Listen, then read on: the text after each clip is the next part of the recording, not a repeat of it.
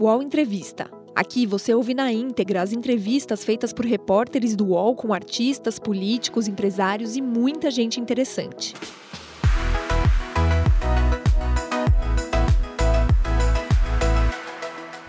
Olá, estamos no estúdio UOL Folha para mais uma rodada de entrevistas e dessa vez estamos aqui com a deputada do PSL de São Paulo, Joyce Hasselman. Meu nome é Constância Rezende, eu sou repórter do UOL em Brasília, e ao meu lado, Angela Baldrini, repórter da Folha, aqui em Brasília também. Deputada, primeiramente, no meio dessa confusão, a gente quer saber: a senhora é líder do PSL, não é líder do PSL, quem está atuando, quem formalmente é e quem de verdade é nesse papel? Bom, de verdade e do PSL sou eu. Existe agora uma liderança que é uma liderança meio zumbi, que é a liderança do Eduardo Bolsonaro. Por que uma liderança zumbi? Porque é uma liderança que foi montada em cima de deputados suspensos pelo partido e que um juiz que deu uma decisão das mais absurdas que eu já vi na minha vida, ele simplesmente rasgou o estatuto do partido, enfrentou o poder legislativo, um juiz na mão grande e foi na mão grande sim, acabou suspendendo as suspensões. Em todo o período que nós temos aí é, de estatutos partidários, nunca se viu algo parecido com isso. Né? E a gente está comprovando na justiça a extrema má-fé que esse grupo usou. Eles pegaram quatro processos, aliás, um processo, e colocaram em quatro varas diferentes. E começaram a fazer pressão no juiz para ver quem é que soltava uma decisão favorável. Esse juiz que deu a decisão favorável para suspender as suspensões passou por cima do prevento, do juiz prevento, deu uma decisão completamente absurda.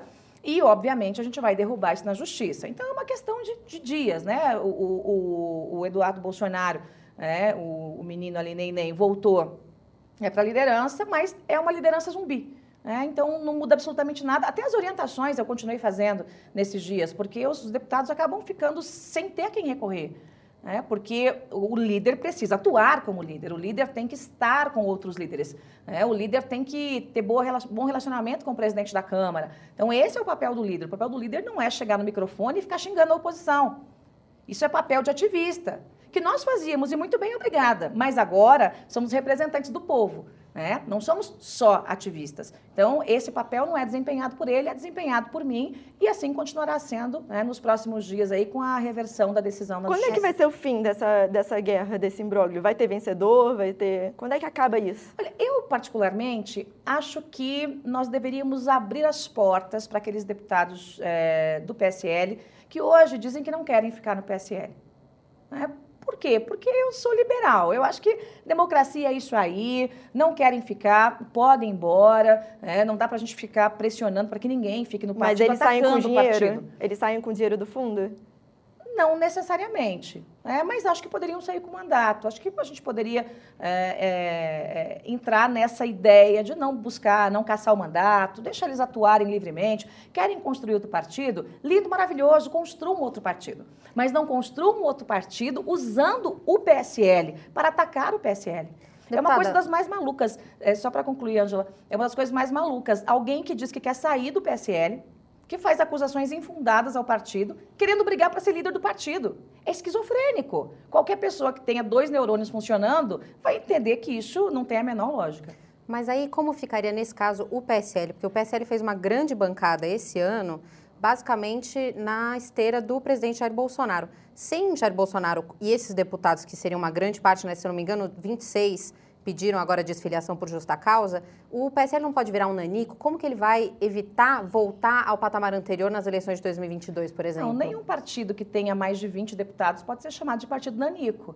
Né? Nós vemos partidos, por exemplo, como Podemos, o Cidadania e outros partidos, né, com seu posicionamento e espaço na Câmara, fazendo um trabalho né, dentro das suas ideologias, né, um trabalho dentro da Câmara, e nem por isso são exatamente partidos nanicos. O PSL continua entre os maiores partidos da Câmara dos Deputados. Mas o que eu particularmente acho é que desses 24, é, nós percebemos que houve muita pressão, pressão do Palácio em cima de alguns parlamentares, pressão de ministros em cima de alguns parlamentares. Isso foge do jogo democrático, mas lamentavelmente aconteceu. Então, dessa turma de 24, é provável que metade deles voltem para cá. Os mais xiitas, tudo bem, vão para outro partido, sejam felizes, vão fazer seu trabalho, querem continuar sendo só ativistas, sem trabalhar para o povo, sem realmente conseguir vitórias para o Brasil, vai com Deus. Né? Mas Mas sem- nós continuamos sendo um partido dos maiores dentro da Câmara dos Deputados. Mas sem o Bolsonaro como cabo eleitoral, como que o PSL vai atrair novos candidatos, vai atrair novos eleitores em 2022, por exemplo? Veja, quando o Bolsonaro começou no PSL,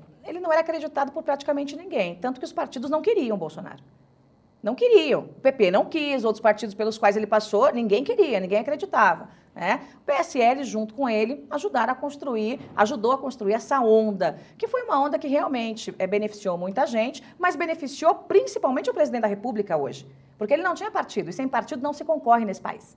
Então, o maior beneficiado dessa aliança Bolsonaro-PSL foi o Jair Messias Bolsonaro.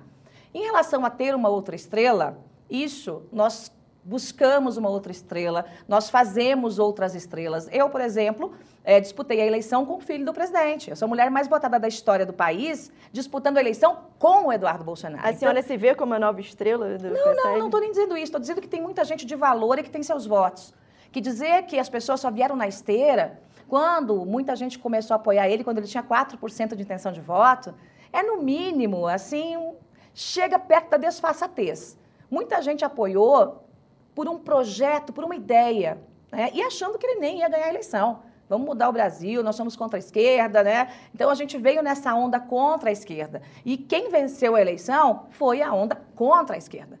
Fosse um outro candidato com posicionamento e com esse time enorme no Brasil inteiro, lutando né, a favor de um país mais liberal, mais conservador, é, certamente o resultado também seria esse. Então, é, partidos são feitos de pessoas e não de uma pessoa. A idolatria, o fanatismo, o endeusamento, nós já vimos no que, que deu. Aconteceu isso com Lula e eu jamais vou participar de um processo de endeusamento de uma figura, seja ela qual for, porque o povo brasileiro está acima desses personagens né, que acham que são aí os deuses né, de agremiações, de partidos, é, e que todo mundo tem que seguir sem sequer questionar minimamente. Eu ia entrar agora nessa questão, porque a senhora, como se foi eleita com mais de um milhão de votos, foi a deputada mais eleita por São Paulo.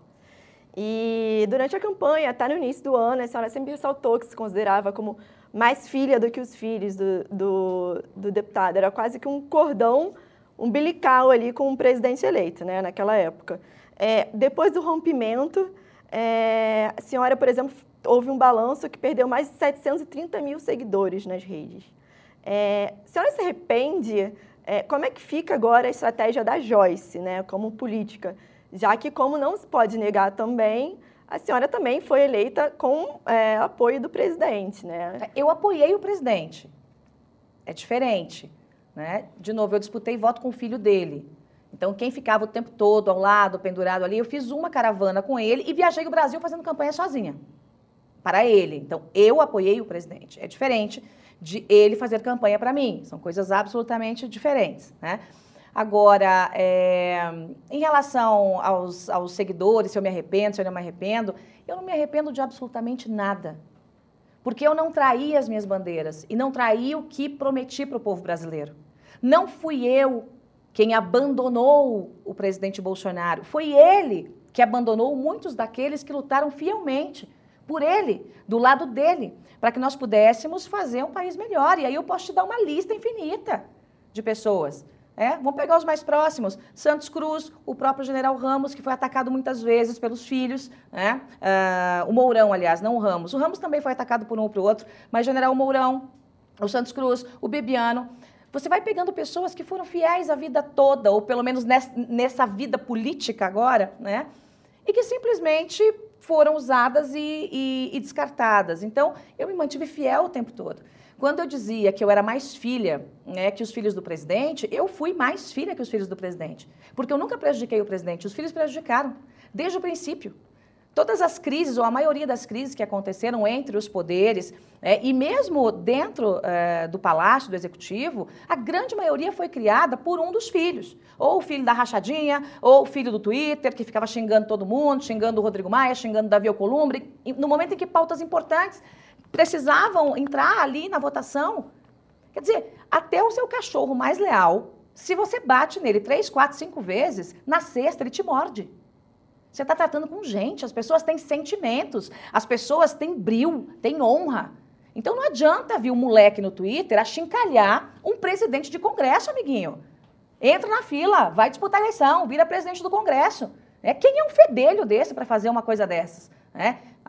Nós aqui, como parlamentares, podemos discordar sim, podemos discordar, podemos é, debater, podemos derrotar projetos, aprovar projetos. Agora, não dá para o filho do presidente criar crises de maneira é, sucessivas. E foi isso que aconteceu. Então, o Eduardo, é, o AI-5, é, um cabe dois soldados fecha o STF. Então, você vê que no decorrer, os meninos sempre criaram um problema. Mas a senhora ainda estava apoiando nessa época o presidente. Tanque, do... Não, não, o presidente. Sim. Todo mundo sabe que minha relação com os meninos nunca foi das melhores, né? É a gente teve um armistício ali, eu e o Eduardo, né, por alguns meses, mas desde a época da, da campanha e depois da transição, eu venho chamando a atenção do presidente. Bota esses moleques em seus devidos lugares, porque eles vão atrapalhar o Brasil, vão atrapalhar o seu governo.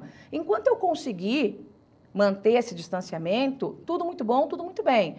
Quando a coisa começou a ir para um tráfico de influência mesmo do próprio presidente para fazer o filho líder, que é uma coisa tão pequenininha, é uma coisa. Quem, quem é um líder de um partido perto do presidente que da República? Que tráfico de influência o presidente fez? Ah, ele mesmo ligando, colocando é, é, os, os, ministros para ligar, dizendo, os ministros dizendo vamos cortar os cargos de quem não assinar a lista, quem assinar a lista aqui vai ter espaços dentro do governo. Pelo amor de Deus. Então, esse foi o ponto de ruptura, porque antes já existia uma relação tensa da senhora com os filhos, com mas filhos, existia uma, uma espécie de paz armada ali, de não se falar publicamente disso. É, eu evitava, Agora, isso... falar, é, eu evitava entrar muito nessas conversas com o presidente, ele sabia a minha posição. De vez em quando, quando a coisa estava muito pesada, eu pedia para ele tentar segurar os meninos. Mas, realmente, quando eu vi que o presidente saiu da sua estatura presidencial para, né, como eu já disse, virar lobista de um deputado eu achei que era pequenar demais o presidente. Eu não ia participar de uma ação para pequenar o presidente, mesmo que a ação fosse coordenada pelo próprio presidente. Eu não posso fazer isso. A instituição presidência da República tem que ser preservada, apesar de quem está lá. Então eu quis preservar essa instituição e a gente viu no que deu. Olha a desgraça. O menino conseguiu desmontar, dividir ao meio um único partido 100% alinhado com o presidente da República, que fazia tudo, era a única base do presidente.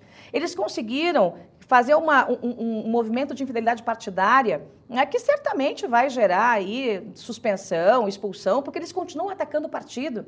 Eles conseguiram é, rasgar o estatuto do partido, então eles conseguiram fazer tanta coisa ruim, tanta coisa que prejudica o próprio governo, que hoje eu tenho toda a convicção de dizer: eu tinha razão de não assinar aquela lista, porque eu sabia que isso ia acontecer e exatamente o que eu disse ao presidente que ia acontecer aos ministros aconteceu. Então, quem mais perdeu nessa briga toda foi justamente a presidência da República. Mas a minha dúvida é sobre o seu capital político, seus eleitores, essa perda de seguidores.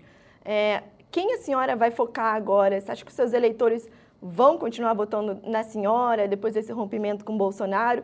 Qual é o leitor que a senhora quer focar agora? É, é preciso fazer uma diferença, Constança. Eu não rompi com o Bolsonaro. Eu rompi com esse modelo e rompi claramente com os meninos. As pautas que são do governo e boas para o Brasil, eu tenho votado todas a favor. Aliás, acho que não votei nenhuma contra, só o fundão. Fundão, sim. Porque o governo veio com esse bababá. Não, né? Agora estão falando em veto, mas foi o governo que mandou, foi o presidente que mandou um texto de 2 bilhões para o fundão. Não fui eu que mandei. Não foi a Câmara que mandou. Foi o governo que mandou esse texto de 2 bilhões. Se você olhar no painel de orientação, o governo orientou sim pelo fundão. Sim, eu votei não. Foi a única pauta que o governo recentemente mandou votar de um jeito e eu votei de outro. Porque agora estão falando em veto. Ah, vou vetar, não sei o quê. Esse joguinho de tentar sempre desgastar o legislativo, do tipo, eu faço um acordo com o legislativo. Eu mando um projeto, tá tudo certinho. Vocês aprovam aí. Mas aí eu veto aqui, vocês derrubam o meu veto, tá? Eu sei que vocês vão derrubar o veto, mas é só para eu desgastar bastante vocês perante a população. É isso que está acontecendo. Eu não posso concordar com isso. Né? Então, nesse projeto, eu fui contra. E irei contra outros projetos que prejudiquem o Brasil ou que sejam criados em cima de uma demagogia. Né? Em relação ao meu eleitor, ao meu capital político, é muito interessante porque gente, eu percebo claramente a bolha da internet, eu mostrei até isso na CPI da, da, da fake news, e o mundo real. Né? Então, assim, o, o, primeiro dia que estourou essa crise, eu entrei num restaurante em São Paulo, um restaurante bastante conhecido, e um grupo de mulheres levantou e me aplaudiu. E depois elas foram até a minha mesa, eu fiquei até emocionada, elas diziam, olha, agora você me representa. agora você me representa. Porque é essa mulher que eu queria na política. Uma mulher firme, uma mulher que enfrenta a extrema esquerda, mas que também enfrenta a extrema direita. Uma mulher que não tem medo dos extremos, que não tem medo do irracional, né? que coloca a cabeça, a inteligência em primeiro lugar. Então, o que eu estou recebendo de todos os lugares são apoiamentos. Ontem, com um grupo, ontem foi, foi confraternização com um grupo de pessoas né, é, em Brasília, é, as mulheres chegando e dizendo para mim: olha, eu tinha uma antipatia por você, achava que você fosse machista, às vezes truculenta, como a tropa de lá, e eu tô vendo que você é inteira. Você recebeu apoio do governo? Alguém do governo de dentro? De vários ministros. Quem? Ah, não posso falar, não posso expô-los, né? Inclusive, alguns foram num jantar na minha casa. Ministros do Bolsonaro? Sim, entrando pela garagem, numa, numa descrição, porque, por óbvio, eu não quero que ninguém tenha qualquer tipo de retaliação por minha causa. Mas qual era o teor do apoio? Além de dizer alguns alguns assim apoios muito muito pesados dizendo olha eu sei quem você é, é eu sei o que está acontecendo aí dentro minha solidariedade absoluta você está lidando com gente que não respeita é, o ser humano alguns apoios pesados. E outros mais assim de paz. Ah eu espero que tudo se resolva que tudo dê certo né? e o que eu digo a eles? Está tudo resolvido está tudo certo. Eu continuo 100% alinhada com o governo desde que o governo vote o que prometeu. Não vem com essa conversinha, não, que tem que votar só porque tem um Deus mandando votar alguma coisa que vai fazer mal ao Brasil. Não voto, como não votei no fundão. Não voto. E já não votaria. É, como líder do governo, por exemplo, eu consegui impedir na CCJ, é, consegui, a gente trocando os membros da CCJ, a aprovação daquele texto que desidratava a Previdência em favor de policiais federais do alto escalão. O governo queria. Falei, não vou. Por quê? Porque eu não tinha coragem de pedir para o tiozinho trabalhar até 65 anos na enxada e dizer que um policial federal que está ganhando, com todo respeito à Polícia Federal, mas está ganhando lá seus 25, 28, 30 mil, vai trabalhar até 52, 53 e depois aposentar com integralidade. Com que cara eu faria isso? Então eu avisei, eu vou derrubar esse negócio. E derrubei na CCJ. No plenário, a demagogia venceu e o projeto foi aprovado. Agora, deputada, a senhora disse que rompeu com o grupo dos filhos, é, mas não rompeu com o Bolsonaro. Só que, eleitoralmente falando, a, o que, a situação que se encontra agora é que a senhora virou um dos rostos do grupo oposto justamente ao que o Bolsonaro e os filhos estão liderando agora, tentando sair do partido. A senhora pretende se aproximar de alguma outra figura? Por exemplo, o governador João Dória tem pretensões eleitorais em 2022. Isso poderia ser uma opção? Eu acho que 2022 está muito longe. Só uma coisa eu tenho certeza, né? que a reeleição é uma desgraça para o Brasil. Então, eu não apoiarei a reeleição caso o Bolsonaro venha à reeleição. E aí, antes que algum né, é, lunático fale, meu Deus, ela está contra a reeleição, eu já dizia isso na campanha. Pode ir no Google, pode ir lá procurar. Na campanha, eu dizia até em tom de brincadeira. Eu dizia, olha, eu vou apoiar o Jair Bolsonaro, ele é um homem duro, o Brasil precisa disso agora, mas ele é muito chato para ficar oito anos. Eu falava isso brincando, até falava para ele, falava, fazer um é muito chato para ficar oito anos, não dá para te apoiar oito anos. Quatro anos, está combinado. E ele me disse, eu te dou a palavra, eu não vou à reeleição. Ele chegou mas a agora falar. ele já disse que vai ah, tentar. Pois é, mas aí é duro, né? Você tem que cumprir em pé o que você combina sentado. Você tem que, tem que ter palavra. Você combina uma coisa, cumpra. Cumpra o que combinou. Mas a senhora diria que você se decepcionou com o presidente Jair Bolsonaro? Qual ah, é a maior decepção? Me decepcionei, sim. Me decepcionei com, com o, um pouco do caráter, né? Com essa coisa de não cumprimento de palavra e com essa, esse desejo de sufocar qualquer um que tenha vida própria. Qualquer um que tenha algum brilho próprio, qualquer um que possa contribuir de fato, qualquer um que não se avassale que não se dobre, né? Então, é, um, é, uma. Eu sei que ele é muito influenciado por aquele gabinete do ódio e pelos próprios filhos que fazem parte disso, mas ele também é responsável, porque ele é adulto vacinado grandinho, né? Tem mais de 60 anos, não é um bebê e é responsável pelos seus atos. Então, essa, essa fraqueza de posicionamento interno e essa oscilação, tanto de humor, quanto de caráter, quanto de posições, uma coisa que decepciona qualquer um que tenha é, caráter, dignidade e palavra. O que, que mais te decepcionou no presidente? O jeito dele tratar os aliados e a forma com que ele despreza é, algumas figuras que são tão importantes para a política, que são tão importantes para ele. E no bastidor, Como? ele era desse, ele menosprezava alguém? O que, que acontecia ali no bastidor quando a senhora ah, ainda estava? A sensação que me dá é que quando o presidente começou, é, fazendo uma análise assim breve, quando ele começou a presidência, ele se sentia menorzinho que a cadeira. Então, o que, que ele fazia? Ele dava os espaços para os ministros. Não, economia, o Paulo Guedes tem porteira fechada. Ele manda, pronto, acabou. Não, aqui na justiça é o Moro. Moro manda em tudo, pronto, acabou. Aqui na infraestrutura é o Tarcísio, manda Isso em no tudo. início. No início. O tempo foi passando e de maneira muito rápida ele foi crescendo na cadeira. Mas passou um pouco do ponto. Então ele está achando que ele está maior que a cadeira da presidência da República. Isso é uma coisa muito ruim e até perigosa. Né? A ponto de eu ver em reuniões ele bater na mesa, falar palavrões, e quem manda nessa sou eu, e vocês imaginam o palavrão que foi. E alguns ministros ficarem constrangidos, porque é uma reunião ministerial, peraí, como assim? É, não, não vou fazer isso, não vai rachar meu ministro e tal. E dá aqueles, aqueles assim, pito, como se fosse criança. Então, essa, isso lamentavelmente me lembra um pouco o comportamento da Dilma. Eu acompanhei muito tempo é, as loucuras da Dilma, né, com, com, a ponto de ela jogar coisa em ministro. Né? É, existe alguns, um setor de congressistas que diz que o Bolsonaro é a Dilma com o sinal trocado. A senhora diria que isso é verdade? Infelizmente, sim. É, eu acho que ele está caminhando para isso.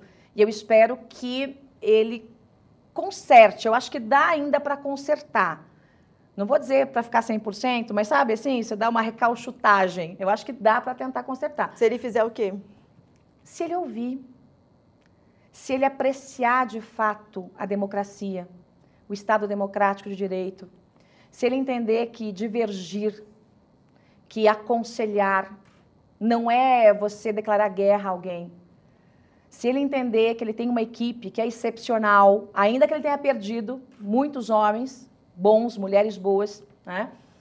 Mas que ele ainda tem gente ali que precisa trabalhar e quer trabalhar e que ele depende ministro 100% Moro, é um exemplo. da equipe. Como é que é a sua relação com o ministro Moro? É muito boa, é muito boa. Até hoje, vocês Até falam? hoje. O Moro é excepcional. Meu amigo, gosto dele, gosto da Rosângela. Temos relação pessoal, né? almoço, jantar, caso de família. Então, assim, gosto muito do Moro. Não misturo as coisas. O Moro é um homem muito sério. Ele também não mistura. Né? Tem um outro ministro que é mais assim medrosinho, digamos assim, né? Tem medinho ali, mas não é no, no, não é o caso do Moro não. Mas eu acho que se o presidente aprender a ouvir, se livrar daquele gabinete da maldade, que é uma desgraça no governo, é uma desgraça no governo. Isso eu assim, se você pegar os ministros mais atuantes, eu ouvi de todos, de todos. Aquilo é uma desgraça no governo. Você acha que o presidente não tem ingerência nesse gabinete do ódio? É uma relação complexa ali. Quem, é, é, se ele é mais influenciado pelo gabinete do ódio, se, qual é o tamanho da ingerência dele? Porque, segundo a senhora, eles atuam dentro do Planalto. Também, né? Eles e o presidente ele... não, não tem acesso? Não, ele tem, tem. Eu não sei se ele tem é, a noção de tudo uh, o que eles fazem e do mal que eles causam. Porque, vou te dar um exemplo claro, não é só em questão de rede social. Quando a gente fala só de rede social, parece que fica uma coisa muito bobinha. É uma questão de posicionamento do presidente mesmo. Na posse, por exemplo, quando. É, quem convidaríamos, né? Que chefes de Estado convidaríamos? Eu fui a favor, e o ministro Bebiano também, de convidarmos todos os chefes de Estado. Ainda que eles não viessem. Ah, mas vai convidar a Venezuela, não sei o quê, não sei o quê. Convida, a gente sabe que eles não vêm. A gente sabe que eles não vêm. Argentina, convida. Não, eles não vão aparecer. Mas vamos convidar. Essa turma mais ideológica, essa turma que estimula o ódio, não, ninguém que é de uma linha ideológica muito diferente da gente vai ser convidado. Isso é um absurdo. Isso é um absurdo. É o presidente do país. Não é o homem, Jair. Não é o homem, Jair Bolsonaro, é o presidente da República Federativa do Brasil. Está errado. Então, eu fui contra alguns discursos agressivos que às vezes ele faz até contra a mídia, achincalhando o veículo de comunicação, esse ou aquele. Eu sou contra. E essa turma fica, vai, vai, vai, estimulando. Sabe quando você pega um, um pitbull bravo e você fica, vai, vai, vai, vai? É assim que eles fazem. Pega, pega, pega. E, e ele pega. E ele pega. E ele pega. É. Então, isso para mim é inadmissível. Né? É uma desgraça para o país ser gabinete no ódio. Tem que desmontar esse negócio. Né? Começar tudo de novo. Eu acho que o presidente tem a chance de, na virada de ano, dar um chacoalhão. Se ele não tem coragem para fazer, bota alguém para fazer. Dá um chacoalhão, limpa o palácio das figuras que estimulam o ódio, estimulam ele a ser cada vez mais por vezes grosseiro, truculento, agredir pessoas, como ele agrediu a Bachelet recentemente. A troco do quê? Isso não faz parte da essência dele? Faz. Mas qual é o papel do bom assessor? Vem cá, presidente. Não fala isso porque vai dar problema assim, assim, que era o que eu fazia. Não fala isso que você me prejudica nas articulações do Congresso. Deputada, não deixa os filhos é baterem é no Rodrigo Maia. A senhora acha que é possível afastá-lo dos filhos? Porque a senhora disse na CPMI, inclusive, que os filhos são é, os cabeças dessa, dessa parte do ódio. Como afastar o Bolsonaro que já demonstrou que não vai tirar os filhos do, do governo? Não, eu, eu, eu, não precisa afastar os filhos. É só não ouvir. É só não ouvir. É colocar gente ali dentro que possa aconselhar para o bem e não para o mal. É só isso. Substitui o gabinete da maldade pelo gabinete do bem, pelo gabinete do Bom Brasil, pelo gabinete de vamos aconselhar esse homem a se acalmar, a conversar. Né? É, ou então tira todo mundo. Para ser mal aconselhado, é melhor não ter conselho. Para ser mal aconselhado, é melhor não ter conselho. Então, acho que é, esse é o caminho. Falando em filho, eu queria só mudar agora um pouquinho o tópico, porque nessa semana o filho Flávio Bolsonaro, senador, teve, foi alvo de operação do Ministério Público. A senhora chegou a ser bem próxima do presidente. O que preocupa ele nessas investigações? O que, que a senhora sabe sobre esse caso Queiroz? Eu sei muito pouco. Eu não conheci o Queiroz pessoalmente. Mas o que se comenta né, dentro do Palácio, mesmo dentro da campanha, antes da eleição, era da proximidade extrema do Queiroz com o presidente Bolsonaro. Né? Então, eles eram amigos de longa data. É, eu, inclusive, um dos atuais ministros, eu vou reservar o nome, sempre dizia para mim, pô, tudo que o presidente queria nesse final de semana era pescar com Queiroz, que era a diversão dele no final de semana, sair pescar com Queiroz, aquela coisa toda. Então, ele sempre foi um homem próximo, Queiroz, um homem próximo do presidente, à época, deputado, né? É... Eu sei, é claro, o presidente teme claramente que estoure essa bomba no colo do Flávio Bolsonaro, que para mim é uma questão de tempo, porque me parece óbvio, é óbvio o que está acontecendo. E desde antes, desde quando era líder do governo, eu defendi a investigação. Isso também era um ponto de conflito ali dentro do governo. Porque o melhor caminho para um inocente é uma boa investigação. A senhora acha que o presidente sabia da questão da rachadinha quando ela estava acontecendo? Eu não posso afirmar que estava acontecendo. O que eu estou dizendo é que as investigações apontam que sim, tem cara, cheiro e jeito de andar que acontecia. Mas tem que esperar a conclusão das investigações. Né? Agora, quanto mais o Ministério Público aprofunda nisso, ou a polícia, mais indícios de que realmente aconteceu aparecem. Né? Eu, particularmente, cheguei a defender, numa época dentro do Palácio, que o Flávio Bolsonaro se afastasse, que ele pedisse o afastamento do mandato, deixasse né, o próximo entrar é, e pudesse trabalhar na sua comprovação de inocência. Sai, se afasta, abre mão do foro privilegiado, vai embora, vai provar sua inocência, não prejudica mais o seu pai, porque acaba prejudicando. As decisões, a decisão que o Supremo tomou, que privilegiou Flávio, e também privilegiou um tanto de gente envolvida em esquemas de corrupção. Então, eu não posso passar a mão na cabeça disso, não tem como. Né? E apesar de, de uh, os equipamentos que foram é, é, apreendidos, né, é, serem apreendidos agora, muito tempo depois do início da investigação, o Ministério Público já descobriu aí transações e movimentações milionárias. Como é que um assessor consegue isso? Como é que um assessor consegue movimentar tanto dinheiro? É, e aí tem muitas pessoas dizendo, olha, eu dava o salário, eu tinha rachadinha. Então, é, eu não coloco um dedo mindinho no fogo pelo Flávio nesse caso. Eu, lamentavelmente, não posso fazer isso porque eu não sou hipócrita, eu não passo a mão em cabeça de corrupto e não vou passar a mão em cabeça de corrupto nem do lado de lá e nem do lado de cá. Né? Não tenho bandido de estimação, não tenho corrupto de estimação. E eu vou continuar assim. Deputada, é, também mudando agora um pouco de assunto para a CPMI das fake news. O depoimento da senhora foi um dos mais marcantes da comissão, né? A senhora trouxe uma apresentação de, de PowerPoints e tal, é, e acusou muitos nomes. Tiveram duas críticas em relação, é, que a gente leu né, e pôde observar das pessoas em relação à sua participação. Primeiro é que a senhora não chegou a apresentar muitas provas concretas, né? A senhora falou que contratou peritos, mas não mostrou realmente, uh, uh, provou que essas pessoas uh, foram envolvidas nesse, nesse, nesse tipo de operação. E a outra crítica também que muitas pessoas fazem em relação à senhora é que a senhora só começou a agir quando doeu na própria pele, né? É, sempre houve o gabinete do ódio. Antes da senhora vieram outros ministros, o ministro Bebiano, é, Santos Cruz. Só quando doeu na sua carne a senhora começou a agir e, e ir contra isso, né? Queria que a senhora respondesse isso. Primeiro, a senhora tem provas dessa participação do gabinete e por que, que a senhora só agiu quando a senhora foi o alvo? Eu fico meio assim, estupefata com a. Eu não vou nem falar disfarçatez, assim, mas, mas é, é, é tão maluco essa crítica de ó, oh, você só agiu quando na sua própria carne doeu. É óbvio.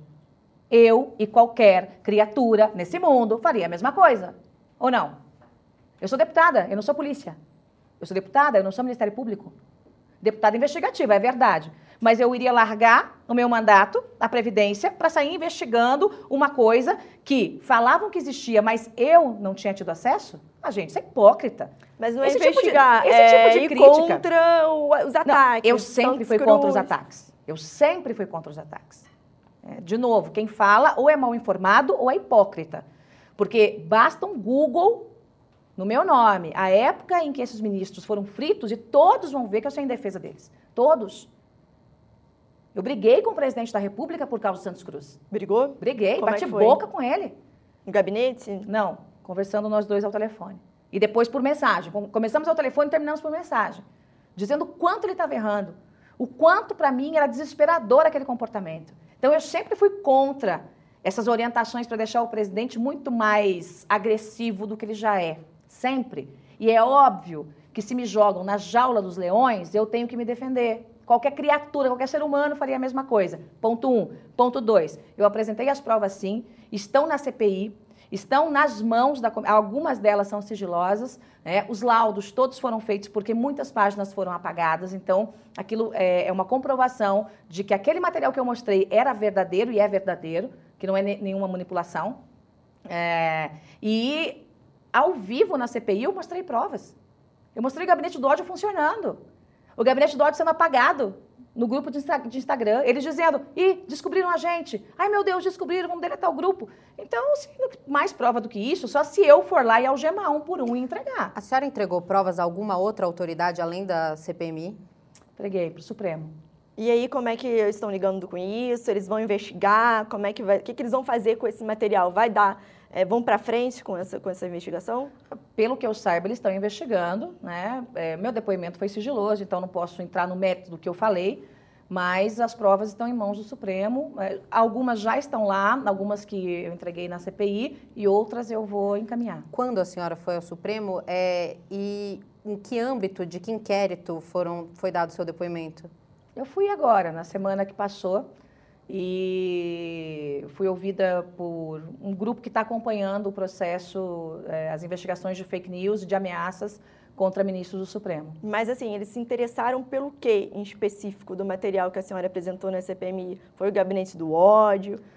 Todo o processo de como eu cheguei até lá, como é que eu cheguei até... É, Os assessores. O, o, o, o, gabinete, né? E como é que era o trâmite, enfim, da apresentação técnica, né? O que, que eu podia esmiuçar daquilo ali, como é que eu consegui chegar àqueles dados todos. E a senhora Existe... levou os documentos sigilosos para lá também, que você não apresentou na CPMI, também estão... Não, tem muita coisa na CPMI, né? É que vocês não tiveram acesso, mas tem muita coisa na CPMI é, e outras informações que estão no Supremo, e outras que encaminharei ao Supremo ainda. Pode chegar até o presidente essa história? Ah, e eu, com os investigadores, né? Eu, não, eu sou, né, no meio desse processo, alguém que quer simplesmente a verdade.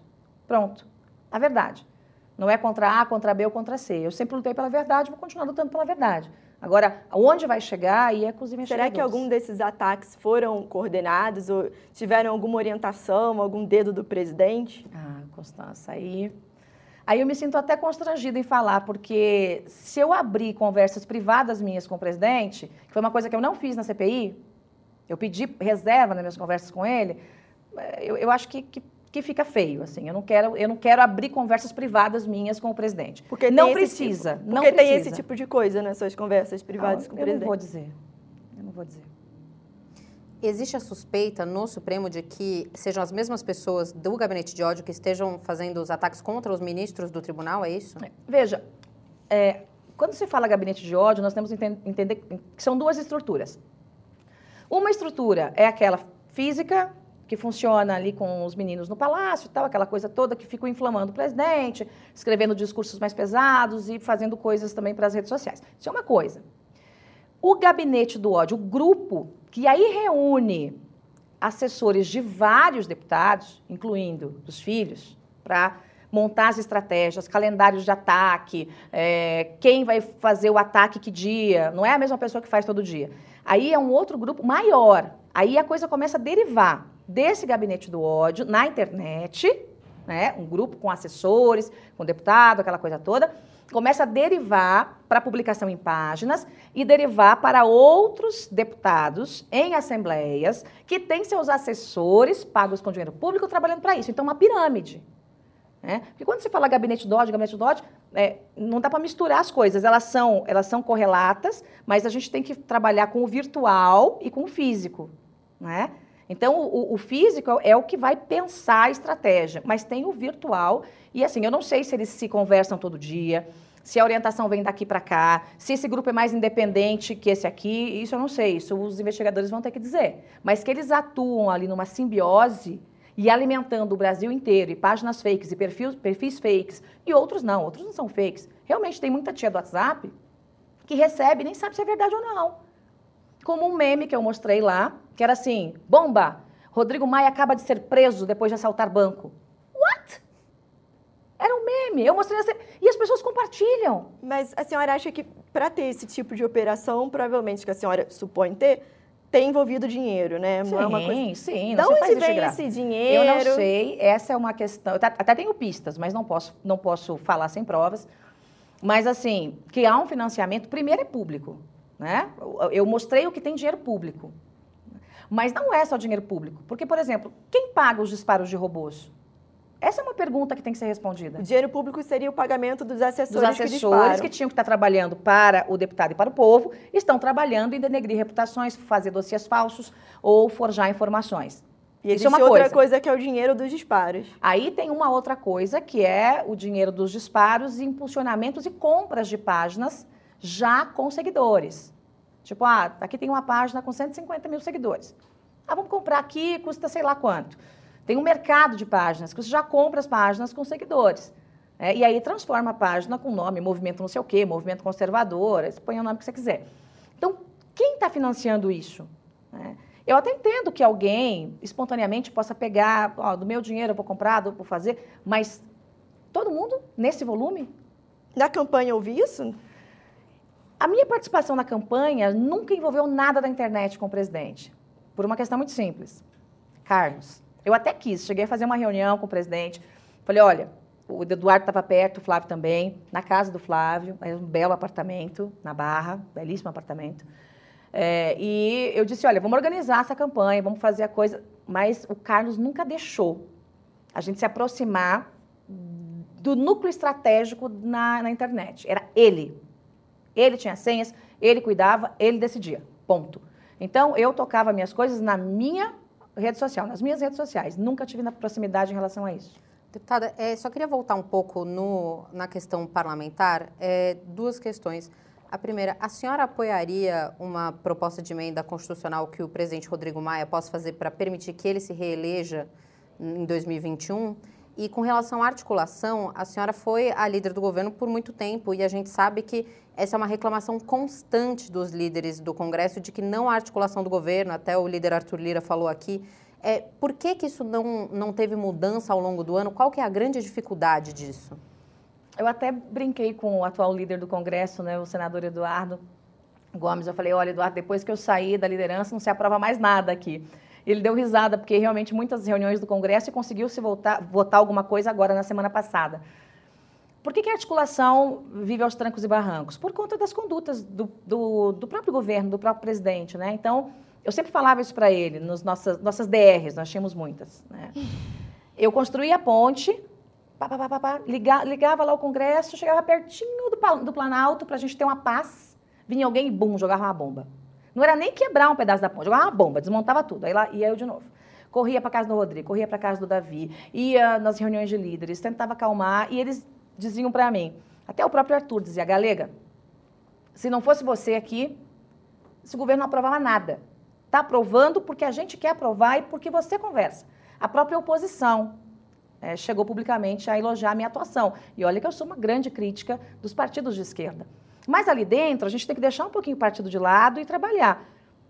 Não tem, não, assim, não tem. O, o líder do, do, governo na Câmara é, é inepto, não, não, não, tem a menor condição. É, no Senado, o líder é, é, tem lá sua experiência, mas também passa por alguns perrengues e, e às vezes toma algumas posições que eu não tomaria, né? É, por Maia... exemplo, trabalhar contra a segunda instância. Eu, como líder do governo, não trabalharia, me desculpe, mesmo que o presidente me peça, como pediu ao líder do governo no Senado. Eu ia dizer, não, obrigada, pode botar o meu cargo à disposição, a minha cabeça numa bandeja, porque eu não vou trabalhar contra a prisão em segunda instância. E eles estão trabalhando no Senado. Por quê? Porque pode ser uma proteção, até mesmo, é, é, num eventual caso do Flávio, é, acabar é, caindo no meio dessa confusão toda. Então, quanto ao Rodrigo é, vir para uma reeleição, eu acho que é cedo para a gente falar sobre isso. É, acho que tem que se ouvir os outros líderes. É, tem que ter uma maioria. Não adianta você. Né? Eu, eu, acho, eu acho o Rodrigo. O Rodrigo tem sido um, um presidente excepcional. E olha que eu tive rusgas com o Rodrigo no passado recente. O critiquei muito quando ele fez aliança com o PCdoB. É, por quê? Porque ele se juntou com o PCdoB. Não por ele, mas né, é aquele meu combate sempre aos partidos de esquerda. Mas ele se mostrou muito maduro. Ele se mostrou, mesmo com as pancadas que tem levado do governo, é, tem pautado aquilo que é importante para o governo. Se não fosse o Rodrigo e a atuação desses líderes, desculpe, nada tinha sido aprovado. Se fosse ao, ao governo aprovou, mentira. Não, não esquece. Quem fazia ali a articulação, pedindo pelo amor de Deus para os líderes, era eu de um lado e o Rodrigo do outro. Acabou. Éramos nós. Então, acho que o Rodrigo é um presidente excepcional. Se vale mudar, fazer uma PEC, aí a gente tem que sentar todos os líderes, conversar, porque é, senão eu, eu tenho muito receio de uma divisão na Câmara. Eu já vejo gente se assanhando, querendo ser presidente de partido A, já tem partido com dois candidatos. Então, eu acho que é cedo. Deputada, a última coisa, Prefeitura de São Paulo, a senhora é candidata, quem, por qual, quem vai ser seu vice, como é que está isso? Candidatíssima, saio pelo PSL, vou ser a mulher da direita, de fato, em São Paulo, né? vou enfrentar a esquerda, vou enfrentar o Haddad se ele vier, e, aliás, estou adorando que ele venha, porque eu, assim, quero realmente impor uma derrota é, definitiva a essa tropa aí do PT em São Paulo. E tenho conversado com alguns gestores muito importantes aí no cenário nacional que têm se ensaiado para vir comigo né, numa vice. Mas, Mas eles ainda são é políticos, são outsiders? Quem são essas Não, não são políticos, são gestores. A senhora Por pode citar? Não, não, não, não, não, não, não, não, não, não, não, não. Tem até a esposa de um que falou para mim, ele está super empolgado. Ela falou: não faça isso que eu mato ele. Eu falei: não mata, não. Vamos conversar. Então tem que convencer a família, convencer as esposas, né? Não é fácil entrar nesse mundo político, ainda mais para alguém muito bem sucedido, muito preparado. Então a gente tem que ir devagarzinho. Obrigada. Obrigada pelo Obrigada, Obrigada Sada. O Entrevista tem edição de áudio de Isabel Rani e coordenação de Diogo Pinheiro.